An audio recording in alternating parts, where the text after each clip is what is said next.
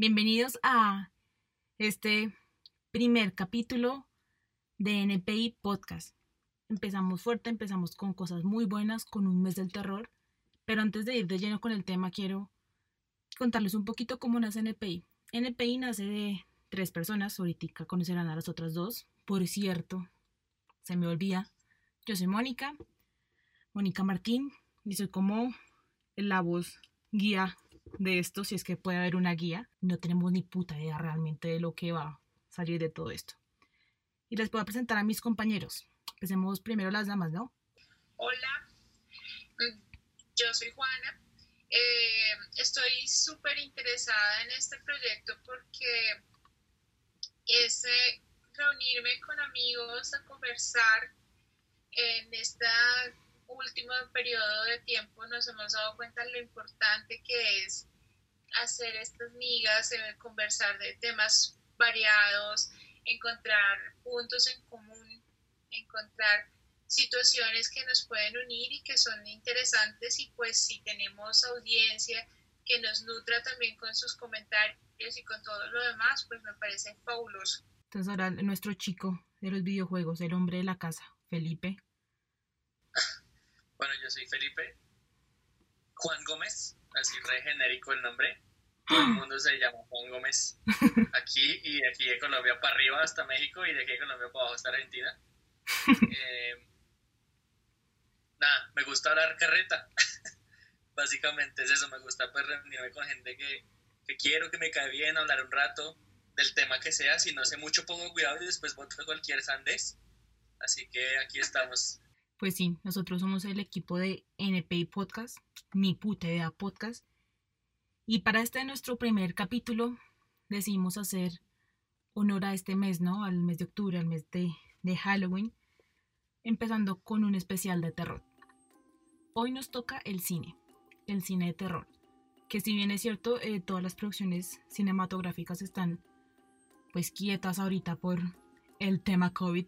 Eh, la pandemia ha dado para que nos sentemos a ver películas y películas de terror es lo que hay y da palar. Hay para todos los gustos. Entonces a mí me gustaría empezar preguntándoles a mis compañeros, ustedes, ¿qué película le gusta? ¿Qué género le gusta? Cuéntenos un poquito de su historia con, la, con el cine de terror. Bueno, aparte de eso, hay otra cosa muy significativa y es que arrancamos un martes 13 que ya suena a película. ¿Nunca les ha pasado nada raro en martes 13? Yo, yo nací un 13.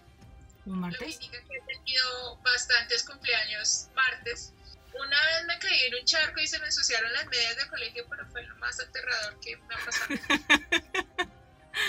¿Y Felipe nunca le ha pasado nada de terror, nada extraño en martes 13? Sí, a nosotros sí, sí, una vez estábamos en primaria, el último grado de primaria, y todo el mundo desde que llegamos al colegio empezaron con su cosa del martes 13. Entonces, pues claro, eso sí, yo para, para, para montarla, para, para estar ahí en, en la punta, eh, siendo canzón y haciendo puntos, pues ahí estaba con el martes 13 y que, y que en el colegio y que si ver la luz y bla, bla, bla. Y de repente nos pusieron justo con un par de compañeros a organizar un salón, pero ese salón estaba en el fondo del colegio y no, ese salón estaba abandonado, ahí echaban los, los, las mesas, los pupitres dañados, entonces que tocaba organizarlos para que, pues, porque se los iban a llevar. Estábamos en esas y entonces empezó a llover, se fue la luz, se caían los muebles, o sea, era como muy loco, pero a la final pues dije como no, pues es como normal estar en un cuarto encerrados mientras llueve, bueno, en fin, que, que si uno se pone a pensar es como rara, porque pues que se vaya la luz, uno dice, ok, pero que todo suceda al mismo tiempo, un martes 13 es como, Qué como raro, pues afortunadamente en este 2020 que todo ha sido, pues no todo ha sido malo, pero sí ha sido un año terrible, menos mal este martes 13, 2020 no pasó nada malo. O nosotros, o, o aquí no. Hasta donde Hasta tenemos ahora. registro. Yo sí me pasó algo terrorífico hoy. Hice una fila de tres horas. Tres horas para un banco y me dijeron que no podían solucionar mi problema. Horrible. Eso es un terror emocional. Uy, sí, Pero no importa, puede ser un lunes 13 y va a pasar lo mismo. Ah, bueno, sí, puede ser cualquier día de la vida y va a pasar. Pero sí, es horrible los bancos. La, la- el servicio al cliente en este país es un asco. Pero en fin, volviendo al tema, cine terror. Entonces nos iban a contar qué películas les gustan, qué han visto, qué géneros les gustan y por qué. Bueno, pues el terror es, es um, una parte masoquista de, o ver cine de terror me parece que es masoquista, porque definitivamente pues uno, uno se sienta que lo asuste. Sí. Mm, a mí particularmente me encanta eh, el cine de terror psicológico. De hecho, eh, tuve la gran fortuna de ver ahorita una película que me llenó totalmente las expectativas. Se llama Possum, es una película eh, inglesa de relativamente bajo presupuesto, pero que definitivamente te explota la cabeza todo el tiempo. Entonces, esas películas como Los Otros, por ejemplo, eh, como Babadook, son mi cine de terror favorita. Aunque pues uno tiene que reconocer que eh, las películas de, de sustos... Jumpscare. Sí, sí, el, jumpscare ahí, el comercial, básicamente el cine comercial. Es como, ahí meto yo de una vez la pala. Mete la pala. Y, y es, pues es el que más me gusta, ¿no? De todas maneras, así como hay muchos subgéneros en otros tipos de cine, pues el terror no es la excepción. Y como dice uno, uno de mis, de alguien a quien yo sigo en internet, que es muy famoso para gustos culos, que cada uno tiene el suyo. Entonces es, es una cosa chévere. A mí el slasher también me parece chévere. Lo que es eh, Jason. Perdonarán la ignorancia, pero ¿qué es el slasher? El típico sujeto que sale y mata a todo el mundo. Entonces Jason, de Viernes 13, Halloween con Michael Myers. Ay, mi favorito es eh, eh, Freddy Krueger. Uh, Freddy Krueger. Ah, no, es, que Freddy Krueger es un cabrón. O sea, si lo matan a uno, digamos que eh, tan chimba que es dormir, ¿no? Tan rico que es dormir. con lo rico que es y me va a dañar el sueño este maldito. No, y ojalá fuera solo dañarle el sueño que uno se despertara. Oh, por Dios.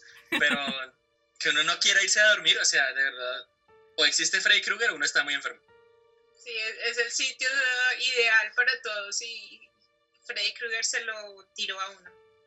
Sí, es que, o sea, relacionado al sueño hay muchas vainas.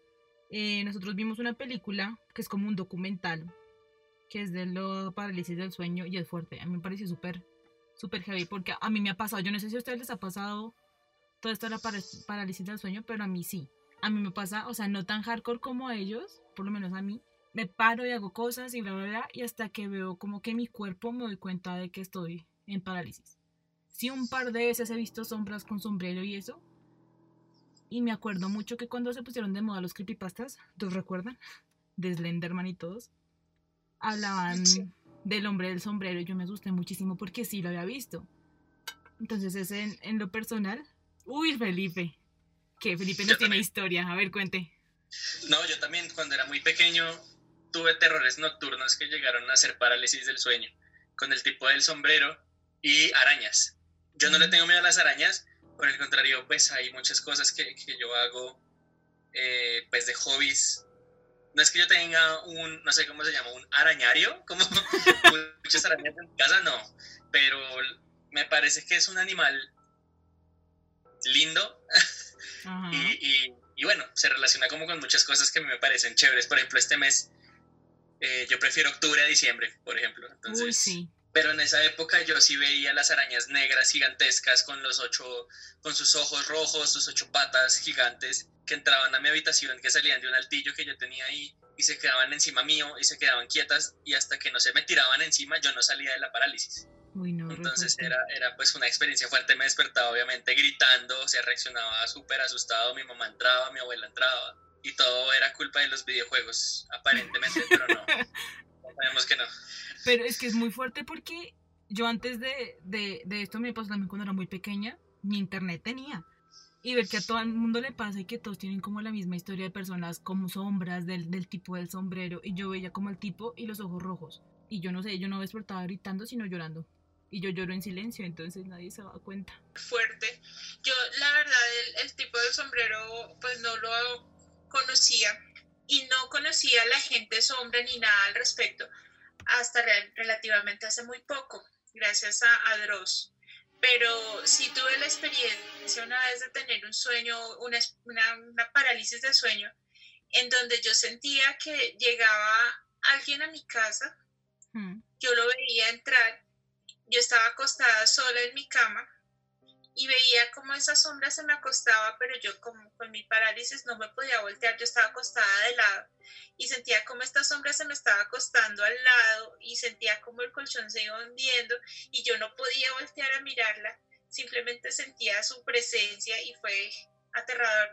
Entonces, enfrentarme a lo que decían en la película, en este documental, fue wow. O sea, porque tantas personas tan inconexas cuentan historias tan similares. La película deja a la imaginación si esto realmente es algo científico o es más un mito, si entra dentro de lo demoníaco como tal, o si hay alguna condición. Eh, nosotros, pues yo solamente he tenido dos experiencias así, pero esta gente, o sea, tenaz, no sé cómo logran llevar una vida. Sí, es, una, es un tema duro y bueno, ese documental a mí me marcó bastante. Es que es como Por basado en hechos reales. Sí, son, y son experiencias que uno también ha pasado. Entonces, eh, una de las personas decía que eso no podía ser una cosa patológica, que no podía ser algo que la ciencia pudiera explicar. Yo pienso exactamente lo mismo. Por O dos. sea, yo cómo puedo ver a una persona al tipo del sombrero y saber que otra persona al otro lado del mundo lo vio sin yo ni siquiera saber si esa persona al otro lado del mundo que también lo vio, cómo es, quién es, dónde está. Eh, no sé, nunca vi una red social en esa época como, no, como para decir, oh, lo vi antes y me sugestionó. Sí, uno no, no habla con, con las demás personas para decirles qué es y cómo es. Y yo no- les voy a decir cómo lo veo yo, porque aunque es una sombra, yo puedo como que distinguir la ropa. O sea, para mí es un señor mayorcito, es alto y tiene un sombrero de copa como... Hagan de cuenta cómo se vestían los cachacos antes. Para mí está vestido de una forma muy similar. ¿Cómo lo ven ustedes? Sí, sí, así, así lo vi yo. Y es alto, o sea, es mucho más alto que, que la gente sombra que uno puede llegar a ver como con el rabillo del ojo, digamos que, que esa gente se ve, pero se ve como una persona normal y pues por eso mismo yo no digo como, oh, la gente sombra existe por esto y esto, por uno u otro motivo, sino que si el rabillo del ojo pues lo engaña a uno, entonces uno como que ve esa sombra, voltea a mirar y no hay nada, pues, pero lo que uno ve es como una persona normal, cambio este sujeto es muy alto, o sea, yo cuando lo vi lo vi muy alto y, y me pareció fuerte porque, por eso mismo, o sea, miren, por ejemplo, ahorita Mónica y yo, pues yo no, no teníamos ni idea que, No. que el otro también le había pasado eso. Y, Sí. y- y es un tema fuerte y sobre todo eso, ¿no? Uno va a dormir a descansar y saber que no puede hacerlo o, o- o- o darse cuenta que está acostado y ellos decían, no, yo siento un cosquilleo, ya sé que me va a pasar, es horrible. Qué gonorrea. No, eh, es, eh, es eso, es... Hay un, el- en la parte en donde uno más se siente seguro en su casa, pues es en su cama. Por eso uno cuando, cuando le aparece un monstruo, uno se tapa con su cobija y, y el monstruo se desaparece. Pero este, estos, estos terrores se le meten a uno en la parte, en su inconsciente, en una parte en donde uno es absolutamente vulnerable y, y eso yo creo que es, o sea, el terror en la habitación creo que es fatal, uno de los peores que puede sentir una persona. Pero bueno, nos enfrascamos demasiado en, en la película y estamos olvidando que hay más. Para gustos, los colores. O los culos, como dijo Felipe. Entonces, no sé. Por lo menos yo soy aquí la otaku del grupo. Yo soy muy fan de, de- del terror asiático. Me parece muy bueno porque además me deja ver como otra cultura. No sé si ustedes han visto alguna vez alguna película buena de, de terror asiático o nos quieren contar más de eso. Yo vi una que puta me asustó, o sea, esa me asustó y duré como tres o cuatro meses en mi casa que sentía que me estaban respirando. Se llama El Ojo, Oh, es sí. de finales de los 90 y, y la- la- las películas japonesas para mí tienen unas escenas, o sea, el argumento es consistente y pues creo que no es nada nuevo, pero la manera, las escenas como lo representan sí son muy fuertes. Recuerdo que la protagonista, eh, pues a grandes rasgos, veía gente muerta, pero entonces en un momento ella está en una, en una calle y hay una carnicería y ella ve como una persona muerta llega y hay una, el, el cerdo colgado así desangrándose de la carnicería y esta mujer muerta saca una lengua grandísima y empieza a lamer de arriba abajo el cerdo que está a la venta y a mí me pareció, o sea, entre asqueroso, horrible y, es, y, todavía siento como la figura de la persona. Eso definitivamente me pareció muy bien logrado y muy asustador. Claro, es que también en el, en el cine asiático se tiene que tener en cuenta como la cosmogonía que tienen ellos del mundo. Uno por lo menos en sus películas, series, animes, ve mucho esa cultura y hay cosas que uno como que no las logra entender bien hasta que investiga un poquito y se dice como que, ah, ok, y, y como lo muestran todos, son como más gráficos, no sé. Eh, y, y, por ejemplo, bueno, yo vi un, un anime que me lo estoy repitiendo porque cuando lo vi no lo vi como tan concienzudamente que es de un grupo de gente que caza fantasmas. O sea, son cazadores de fantasmas. El anime se llama Ghost Hunt.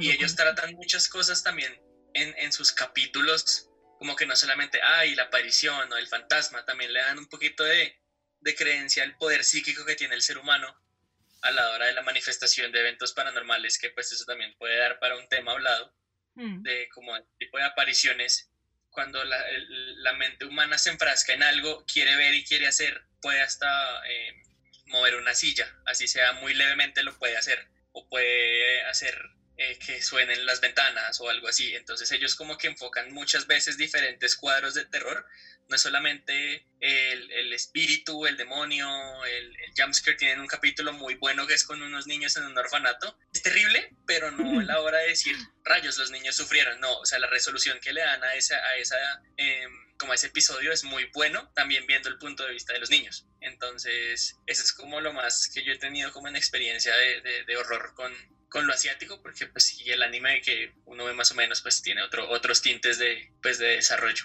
Sí, igual es que hay muchos, por lo menos todo el tema del gore también tiene como su parte de terror. Pues a mí me da como asquito, como y. No sé si vieron Another, no es como una historia de terror, pero es más como de superstición, pero la, la escena de la sombrilla, yo no he vuelto a bajar una escalera con una sombrilla, no puedo, es que me da miedo, puro físico miedo. Y pero que parezcan tonterías. Y muchas de esas cosas yo las he visto acá en mi casa, se las pongo en el televisor grande y las veo con mi papá. Y él le da como, por lo menos atrás estábamos viendo de Junjito, Junjito Collection. Y es que está tan bien logrado el terror de ese man, las formas, los muñecos y los dos estábamos como... Y me decía que porque me gustaba ver eso y yo, no sé, me gusta. Ese es terror para no ver con palomitas ni nada de eso porque ¿quién come? Pero sí, es muy, me parece muy curioso cómo va cambiando, cómo ha avanzado el terror y también cómo lo que a mí me asusta, pues no es lo mismo que lo asusta mi papá, pero hay cosas que tiene muy marcadas, que a todos nos da como asco, sí, es la palabra, como asco y como esa, ese cosquillo que uno siente como... Bueno, claro que yo tengo que reconocer que a mí la, la, la, animación eh, pues no me asusta tanto, no, o no me impacta tanto porque en mi cabeza sigo pensando pues que, es, que son muñecos.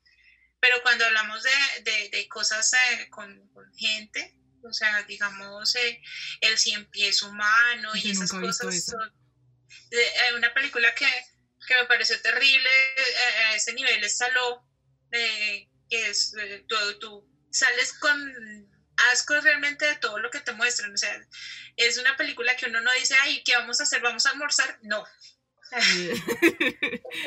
no, puedo, comer nada en dos días. Sirve para la dieta. Total. Para la dieta. Total. Los, 120 días de Sodoma. Sí. sí. Uy, no. Pero es que es muy. O sea, ahora el cine de terror se enfoca en jumpscares y asco. Pero si no se remonta al pasado, eh, las películas como que se remontaban más a, a lo a las luces, a las imágenes como distorsionadas, distorsionadas, y ha cambiado muchísimo. O sea, la evolución que ha tenido el cine es muy fuerte y sin ir tan, tan, tan al 1920. Las películas como más de inicios de los 90 eran más, me parecía que eran como más psicológicas, según yo. Eran como mejores horas, puro grito y la misma, ya nivel 1, 2, 3, 4. Entonces como que no, no sé, no he encontrado películas recientes medianamente buenas. Es que el terror de todas maneras está bastante relacionado con los cambios tecnológicos que hemos tenido. Eh, digamos que en, los años 20 eh, las personas pues tenían, muchísimas personas aún no tenían acceso a, a cosas como como la luz eléctrica, eh, la diversión en ese momento pues era más el, los libros, eh, las mujeres estaban en la casa casi todo el tiempo, eh, las, las, historias victorianas pues iban como más dirigidas a, a esa clase de personas que digamos que tenían que cabalgar o, salir de viaje por muchos, muchos meses. Entonces, eh, la, la, la, forma de ellos asustarse en su momento, pues era, era totalmente distinta. Acordémonos que lo primero que, que, una de las primeras cosas que se hizo fue cuando llega la, la llegada del tren de los hermanos Lumière. La gente se asustó con el tren. Sí, eso realmente no era terror, pero para la gente fue... Enloquecieron. Sí, pues claro. salía. Tú, tú, no sabes qué si estás viendo de repente un tren que va hacia ti, uno, uno dice, me va a aplastar. Sí, y eso, por eso mismo, como la tecnología tampoco, obviamente nosotros hoy en día la tecnología es algo que está ahí siempre. Tú te despiertas con la alarma de tu celular y lo último que ves es tu celular.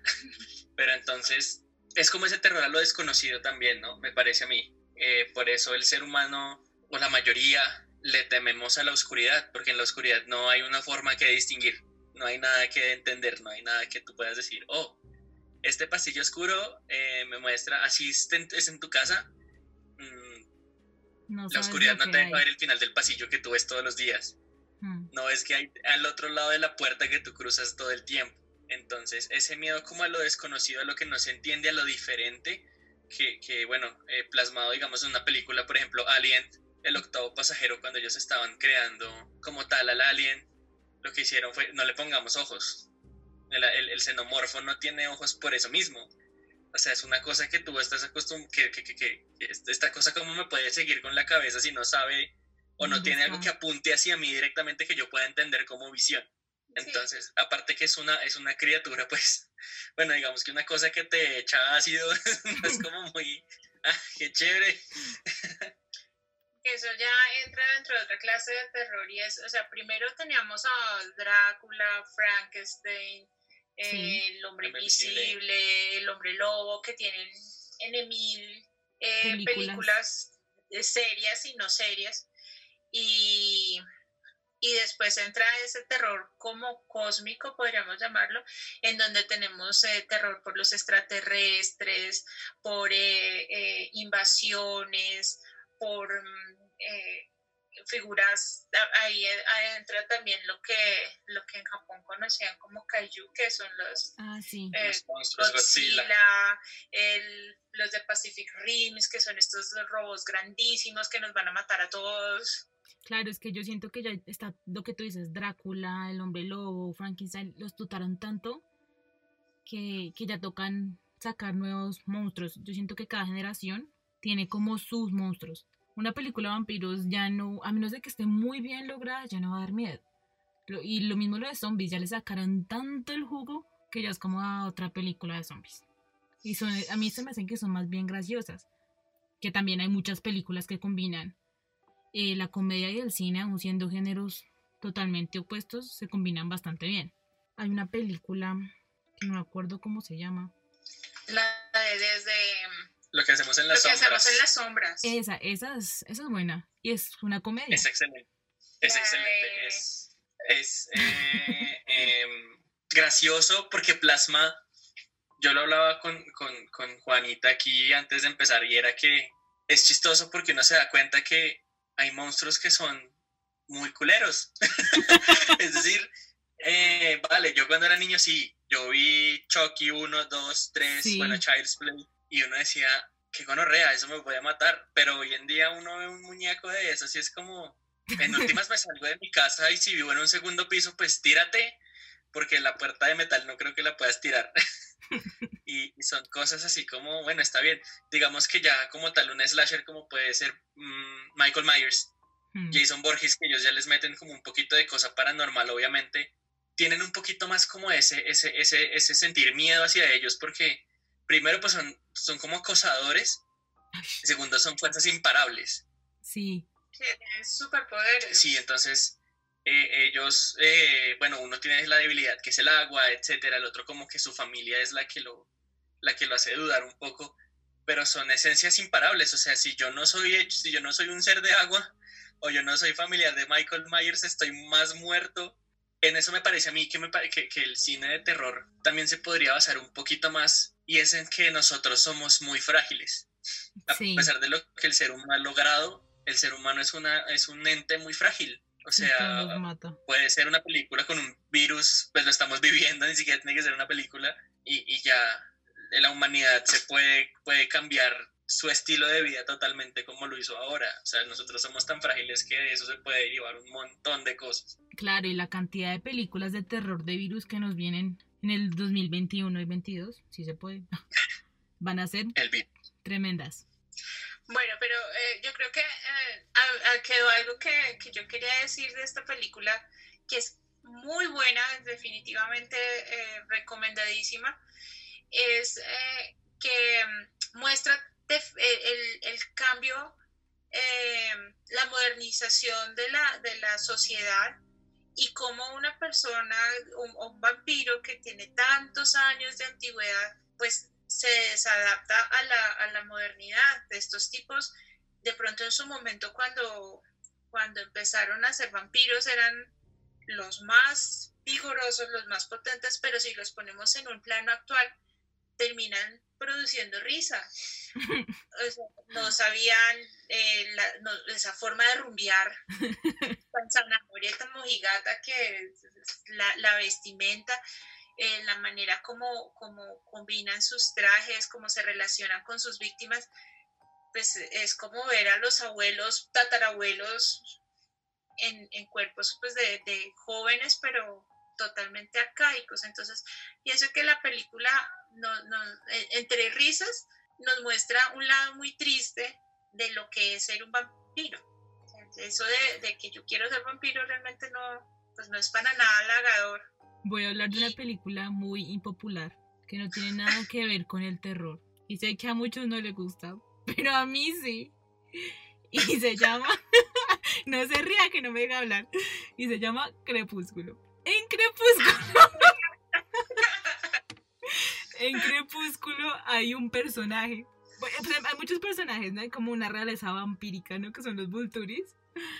Hay un personaje que se llama Marcus, que es uno de los Vulturis. Y el, el tema, el, como el trasfondo de ese personaje es que odia su, su inmortalidad por eso. Porque uno se murió, todo lo que, todos los que él conocía, todo lo que él conocía murió, cambió y como que no se logra adaptar. Entonces, las veces que gracias a Crepúsculo yo dije, quiero ser un vampiro, cuando veo a ese personaje decía como Siempre no, porque hay cosas a las que uno no se puede adaptar. Y aparte se va a morir todo el mundo.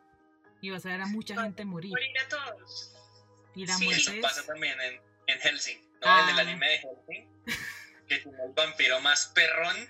Sí. Y tiene el personaje más poderoso del mundo del anime, pero no están listos para esta conversación. Sí, eso es y es Alucard del tipo también cuando todo el mundo va a intentar matarlo, le dicen, ah, por fin pues, tengo el gusto de conocer a Lucar del Inmortal y el man se le ríe en la cara, la inmortalidad no existe. Y es, es ese tipo de, de sentimientos que, que, los muestran a ellos tan románticos también como criaturas que son eh, cuando, cuando lo van a matar y él, eh, lo va, bueno, él se enfrenta con un cazador de vampiros que es de la iglesia. Sí y el tipo se va a volver un monstruo y el man le dice, no, no lo haga porque es que solo un humano puede matar a un monstruo, un monstruo no puede matar a otro monstruo, no lo haga. Y, y, como que muestran esa nostalgia de la eternidad, de ver perecer a todo el mundo y ellos seguir ahí en su, me parece también un punto de vista muy, muy chévere y pues también da pie para eso, como para, para, para ver esa psicología de todo el mundo. Me imagino que también ellos si existen, no puedo decir que no existen porque pues nadie tiene la verdad en el universo, como, como escuché en una emisora por ahí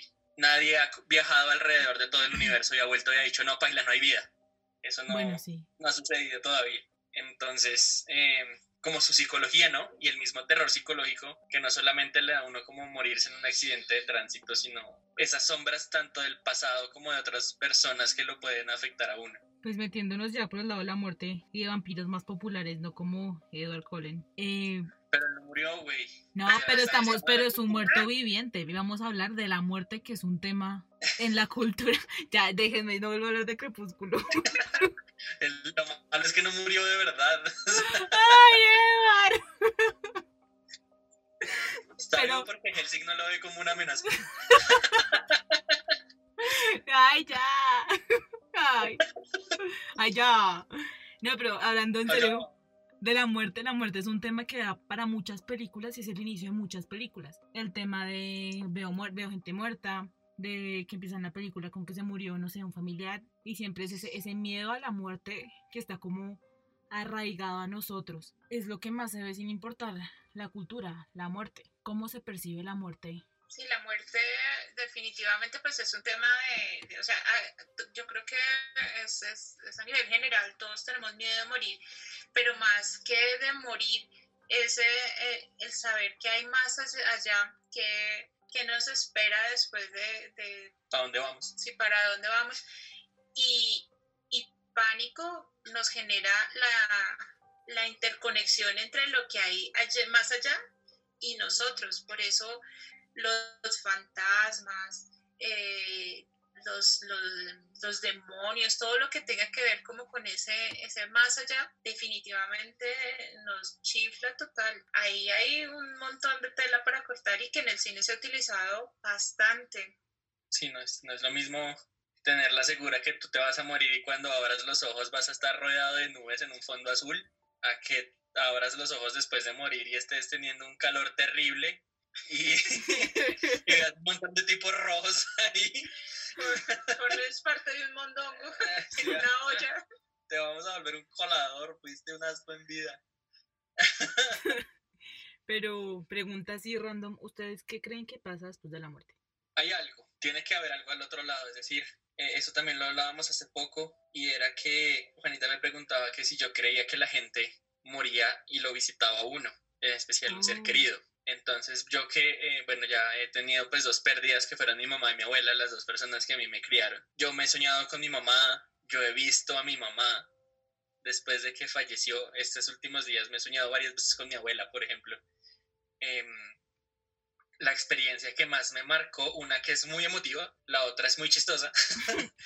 Eh, las dos pues con mi mamá, la más emotiva fue cuando yo estaba a punto de entrar a la universidad yo no sabía si iba a entrar, yo estaba súper asustado, estaba nervioso, o sea, esa noche fue tenaz porque al otro día, bueno, salían los resultados, yo me acosté, lloré y me dormí, así bien decadente. me dormí abrazando la almohada mientras la última lágrima se fundía con, con su funda. Eh, y, y esa noche me soñé con mi mamá y yo la veía a ella como ella estaba en el cajón, todo estaba blanco. Y mi mamá me decía, ¿por qué está llorando? Y yo le decía, porque es que tengo miedo que no voy a pasar a la universidad. Y ella me dijo, no se preocupe que usted ya pasó. Mi mamá me abrazó y me pegó la cara a su hombro. Yo me desperté y lo primero que hice fue mirar el computador, pum, admitido en la universidad. ¡Wow! Pues. y, y, fue como, ¡wow! Y lloré muchísimo. pues porque mi mamá, pues sí.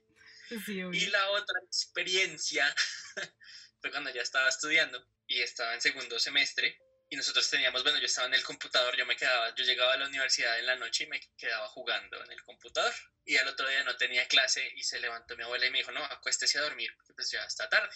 Y yo, sí, sí, señora, ya voy. Eso fue como a las once y media de la noche. Y yo, dele, y dele, y dele, y dele. Y yo volteé a mirar hacia mi izquierda y en ese apartamento había un pasillo. Yo miré muy rápido y yo cuando volteé a mirar lo que vi fue a mi mamá, cruzada de brazos, mirándome súper enojada y moviendo el pie, o sea, moviendo el pie como uno, con impaciencia, como bueno, mi hijo, ya le dijeron. Yo miré eso rápido y cuando volteé a mirar no había nada, yo no, yo cogí ese computador y lo apagué, a lo no me joda, o sea, yo le di clic, apagar, apagar, no, no, la chimba, yo le metí, sí, sí, sí, no, yo le di un puño a ese botón de apagar y ya mamita, hasta mañana, qué pena. Disculpe, señora. Sí. El miedo. El miedo a la madre siempre también existirá. No, y pues en esas condiciones, pues, pues cualquiera. Yo sí quiero creer, eh, o sea, yo soy de las que dice que, que deben haber otras formas de, de presencia en el, en, en, el entorno, porque pues definitivamente ya se ha comprobado científicamente que nosotros tenemos mmm, como cualidades limitadas, digamos, visión limitada, cosas que no percibimos, que definitivamente no alcanzamos a percibir, pero que no quiere decir que no hayan más cosas. Pero yo soy gallina, entonces yo soy la que dice, si hay fantasmas, si hay vida después de la muerte, si hay manifestaciones, que a mí no me toquen. Yo no, o sea, si, si en algún momento fallece alguno de mis familiares, yo siempre les digo, no se manifiesten tranquilos. ya sé que lo primero que va a hacer cuando me muera. ¡Oh, no! Me vayan a empezar a pintar cosas en el coso del baño, así. Sábana, por favor, no lo hagan. Con el colorete ahí le escribo el nombre en el espejo del baño. Si es un colorete sí. caro, yo me pongo brava. No, claro. Y con un fantasma, ¿no? Es como, ay. Este hijo de... Bueno, nos, nos, nos estamos yendo del tema, que es muy buen tema, las experiencias paranormales. Eh, NPI, NPI, NPI. no tenía ni puta idea de qué estábamos hablando. Por eso. Estamos hablando, por eso es NPI, es que ese, ese es el chiste del tema, ¿no? Estamos echando chisme, hablando, normal. ¿Por qué? Pues porque sí. Hablemos de helados. ¿Qué opinan Helados. de la paleta Drácula, que es la de la Oh, eso, eso es lo mejor de Halloween. Yo el primero de octubre fui a comprarme una paleta Drácula y me tiene frustradísima que Dunkin' Donuts todavía no haya sacado donas de Halloween. Ah, yo no como donas muy frecuentemente, pero en Halloween tengo que comerme una dona de Halloween. Es lo mejor de Halloween. Me fascina. Yo no he comido una de Halloween. Yo en Halloween mi mayor expectativa es que no salga alguien disfrazado a robarme porque es, es como, hola, no me ves el rostro y te puedo lastimar.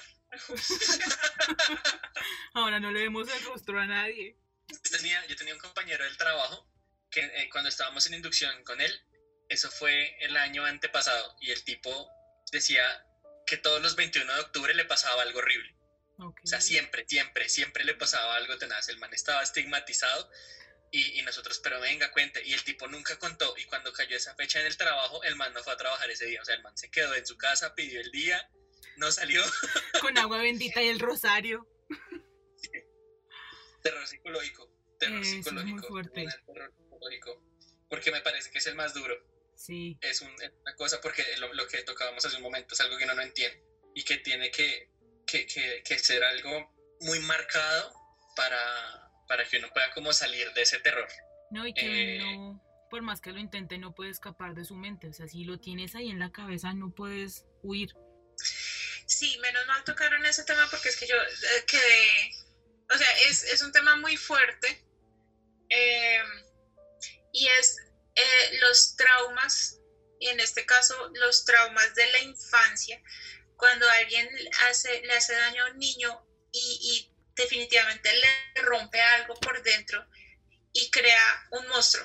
Eso, eh, de eso habla la película que nombré al principio, Possum. Possum, eh, que definitivamente, eh, pues el- la película muestra como una persona ya adulta, ya entre 40 y 50 años más o menos, tiene que cargar con una marioneta. Entonces, y la marioneta es horrenda, parece una araña, pero la cara parece la cara del protagonista. Entonces, tú empiezas a mirar la película y estás esperando que la marioneta se mueva en algún momento y lo ataque o pase alguna cosa, pero la marioneta no hace nada más que ser fea. Y, y este tipo se dedica toda la película a deshacerse de esa mugre marioneta porque lo, lo- lo tiene jodido hasta que y, y va y la bota y después va y la recoge, el tipo es raro, o sea, como que camina como rarito, cojito. como que como que no, no sé, la película es bastante lenta en esa parte, tú lo ves corriendo por todo lado con esa mugre marioneta, la carga en una maleta.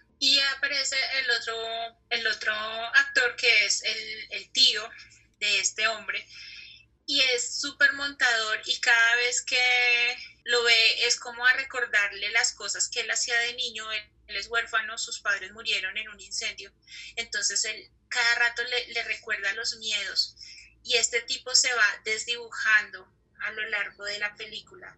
Va, va- em, se le va viendo como su cuerpo se va como encorvando más, ya parece más sudoroso, está manejado en colores eh, como ocres, eh, como muy como película de los 70. Entonces tú empiezas a sentir esa pesadez de este tipo, la relación entre los dos es fatal, hasta que llega el momento en que en una sola escena se estalla todo y muestran que eh, el tío abusaba eh, sexualmente de, de su, de su sobrino y aún lo tiene tan dominado y él está tan, tan choqueado que todavía lo domina y hay una escena de- violentísima en donde tú ves que la víctima de una, de una aberración de estas sigue siendo víctima toda su vida, pero también se convierte en victimaria. Entonces, e, en ese momento se explica que esta persona tiene una gran carga psicológica, pero también es un pedófilo que ha seguido haciendo lo mismo que su, que su tío le hacía.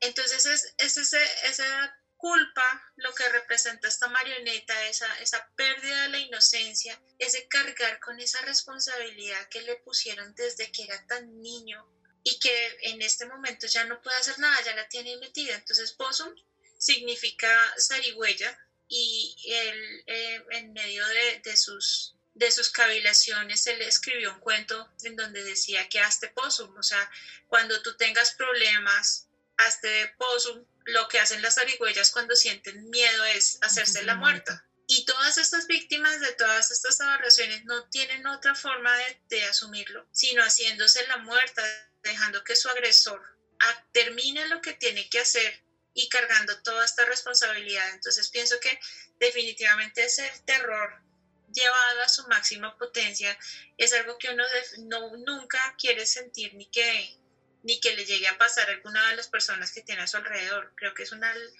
una, o sea, es algo que marca muy profundo y que en esta película pues lo deja totalmente de manifiesto. Entonces el tema se puso ya como más denso. Alerta de spoiler. Sí, alerta de spoiler.